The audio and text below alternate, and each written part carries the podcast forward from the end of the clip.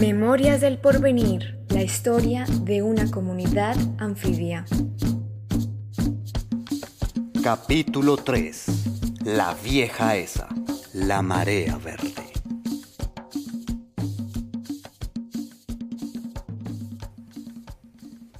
Un vallecaucano que viajara en el tiempo poco menos de 100 años apenas podría reconocer el territorio. A pesar de llevar siglos siendo habitado por una gran diversidad de culturas y formas de usar el territorio, el paisaje del Valle del Cauca que hoy conocemos es el resultado de la agresiva, desbordada, provocadora y poco cuidadosa intervención realizada sobre todo a partir de la segunda mitad del siglo XX. Durante esta convulsa época, mientras el desarrollo de la industria agrícola crecía, el monocultivo de la caña arrinconaba los cultivos de pancoger. Las formas de usar la tierra convertían a los campesinos en asalariados y se aceleraba la migración a las ciudades. Un puñado de familias de pescadores que se asentaban alrededor de la laguna de Sonso remaban contra la corriente. A ver, viejo, ¿Por qué no nos contás tus aventuras con la vieja esa? ¿O es que querés que todos crean que esta es una historia de amor perfecto? Una de esas a las que están acostumbrados los que nacen con poder y plata. Esas que terminan con el cuentico ese de y vivieron felices para siempre. ¿Aventate vos o te aviento yo? Ay, ay. Vení pues yo le pongo el pecho que para eso nací valiente. Lo que vos querés es que hable de la muchacha esa, la caderona, la tan mentada Marea verde. Pero no vas a perder el juicio que ya sabemos cómo te pones cuando te tocamos el tema. ¿Y qué quieres que haga? Que salte en una pata de felicidad y la ponga en un altar y le prenda velitas para que se vea bonita. A otro perro con ese hueso, viejo ingrato. ¿Viste? ¿Viste? A eso me refería. Ay, vos no cambiás, vieja. ¿Será por eso que te quiero tanto? Deja la bobada y habla de una vez. El que guarda palabras guarda pesares. Bueno, bueno, bueno, bueno. Cuando llegó, la muchacha esa era bonita. ¿Para qué? No se puede negar. Siempre estaba bien peinadita y organizadita. Nunca la vimos mal vestida. Se veía con gracia cuando el sol la alumbraba directico a la cara. Pero también se lucía cuando la veíamos así, con las grellas mojadas, estar bajo la lluvia. Ve, lo que pasa es que éramos casi adolescentes y en esos años de enamoramiento todo parecía perfecto. Era muy fácil ignorar cualquier peligro lejano.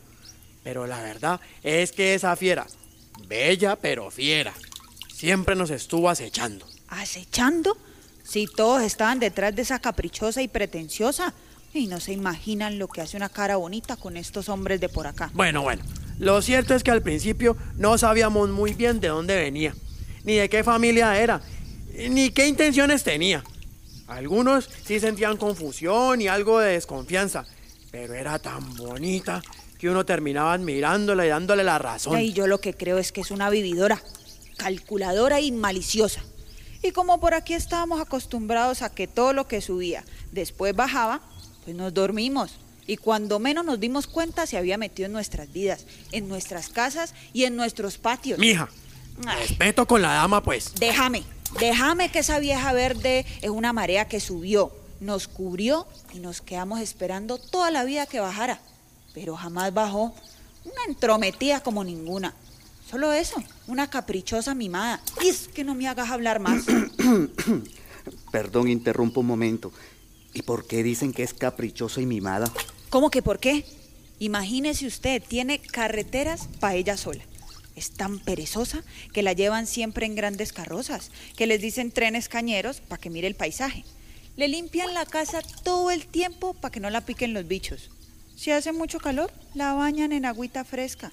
Y de todo eso, lo único que le queda a uno es el polvero que deja cuando la llevan de paseo.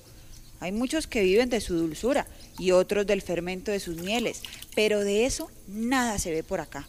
Porque pa malagradecida, ella corta, pica y deja ponzoña. pero eso no es lo peor. ¿Te acordás, mija, que la sinvergüenza se apareció con una prima que era igual de seductora? Ay, claro. ¿Cómo se olvida uno de eso? Si aquí empezamos a aliviar un dolor de cabeza con otro dolor de cabeza, los problemas llegaban sin pedirlos. Eran como regalitos del cielo. Llegaron tantos y con tanta frecuencia que empezamos a esperarlos cada vez que habían elecciones. O en diciembre en plena Nochebuena. No había que ser adivino para saber que llegarían. Nos dimos cuenta de la existencia de la prima esa cuando un día, escuchando la radio en plena faena, uno de esos tipos con voz gruesa, así como de pájaro barrigón, anunció muerto de la dicha que llegaba una nueva y seductora carretera, ancha para los carros grandes, alta para que no se inundara y larga para que llegara hasta el mar.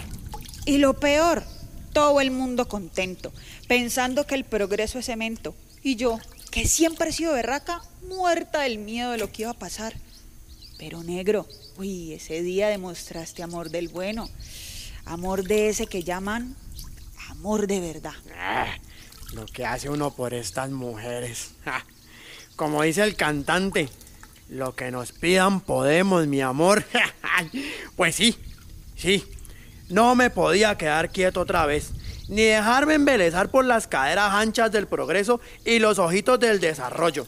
Arme un bororó de miedo. Eso sí, me junté con gente de todas partes con decirle que hasta personas de las universidades terminaron mojados acá. Juntamos pueblo y nos pusimos a hacer la bullaranga desde el porvenir hasta Buga. Más de uno se asustó, pero todo el valle nos escuchó. Ve, ¿y vos por qué lagrimeas? Mi hijo, es que y ese fue de los regalos más hermosos que me has dado en la vida. Ese día vos me hiciste saber que era más importante lo que yo pensaba.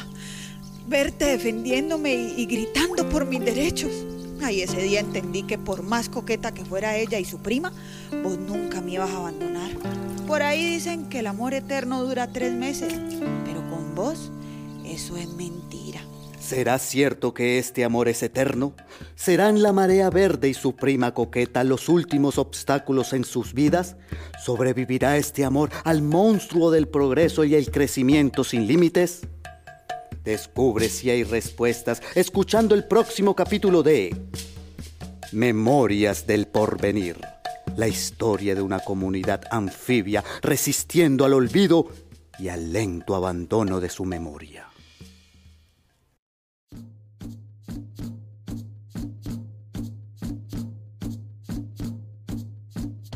El frentecito por la bajada, ya, esta es la reserva que tenemos.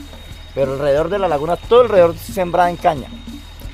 Y hay propietarios que se han metido hacia la laguna. Corren los mojones. ¿ya? De la cosa inicial, como dice. Aquí está el mojón y ya diga usted le ha secado 50 metros para allá y para allá ya eso está seco. Madre, ¿cómo se puede mover? No, quisieron hacer algo por la laguna, que fue por ejemplo la marcha de cuando vino Gloria, Gloria Valencia con Carlos Alfredo Cabal, que fue el que mataron en, en Bogotá y Aníbal Panillo, que ellos trataban de María hacer. Patiño. Entonces él hizo esa marcha en 1967 y con esa marcha fue que logró que un año después, 10 años después, en 1978, eh, nombraran reserva natural este sitio. No, la gente, albo- nosotros alborotamos pueblo. y como alborotamos pueblo, vamos a las, a las eh, escuelas y buscamos muchachos. Hicimos comelonas y banda de guerra y música y bueno, hicimos una marcha como cualquier otra, una marcha de protesta, pero pacífica. En ese entonces no existía el, vandalismo que hoy en día. Entonces hicimos la marcha con Gloria Valencia Castaño y vino muchos, muchos, vino el gobernador, vino la alcaldesa, vino el alcalde, vino todo el mundo. Y eso nos ayudaron porque nosotros hacemos cartas y promocionamos el pueblo, pero ya que, ya el pueblo se acabó. Esta es una producción colaborativa entre la comunidad de la Laguna de Sonso y el Centro Innovación Ciudadana de la Fundación Zoológica de Cali, con el apoyo del Fondo Mixto de Promoción de la Cultura y las Artes del Valle del Cauca. Agradecimientos especiales a todos los que participaron. Gracias por compartir sus saberes y amores con la laguna.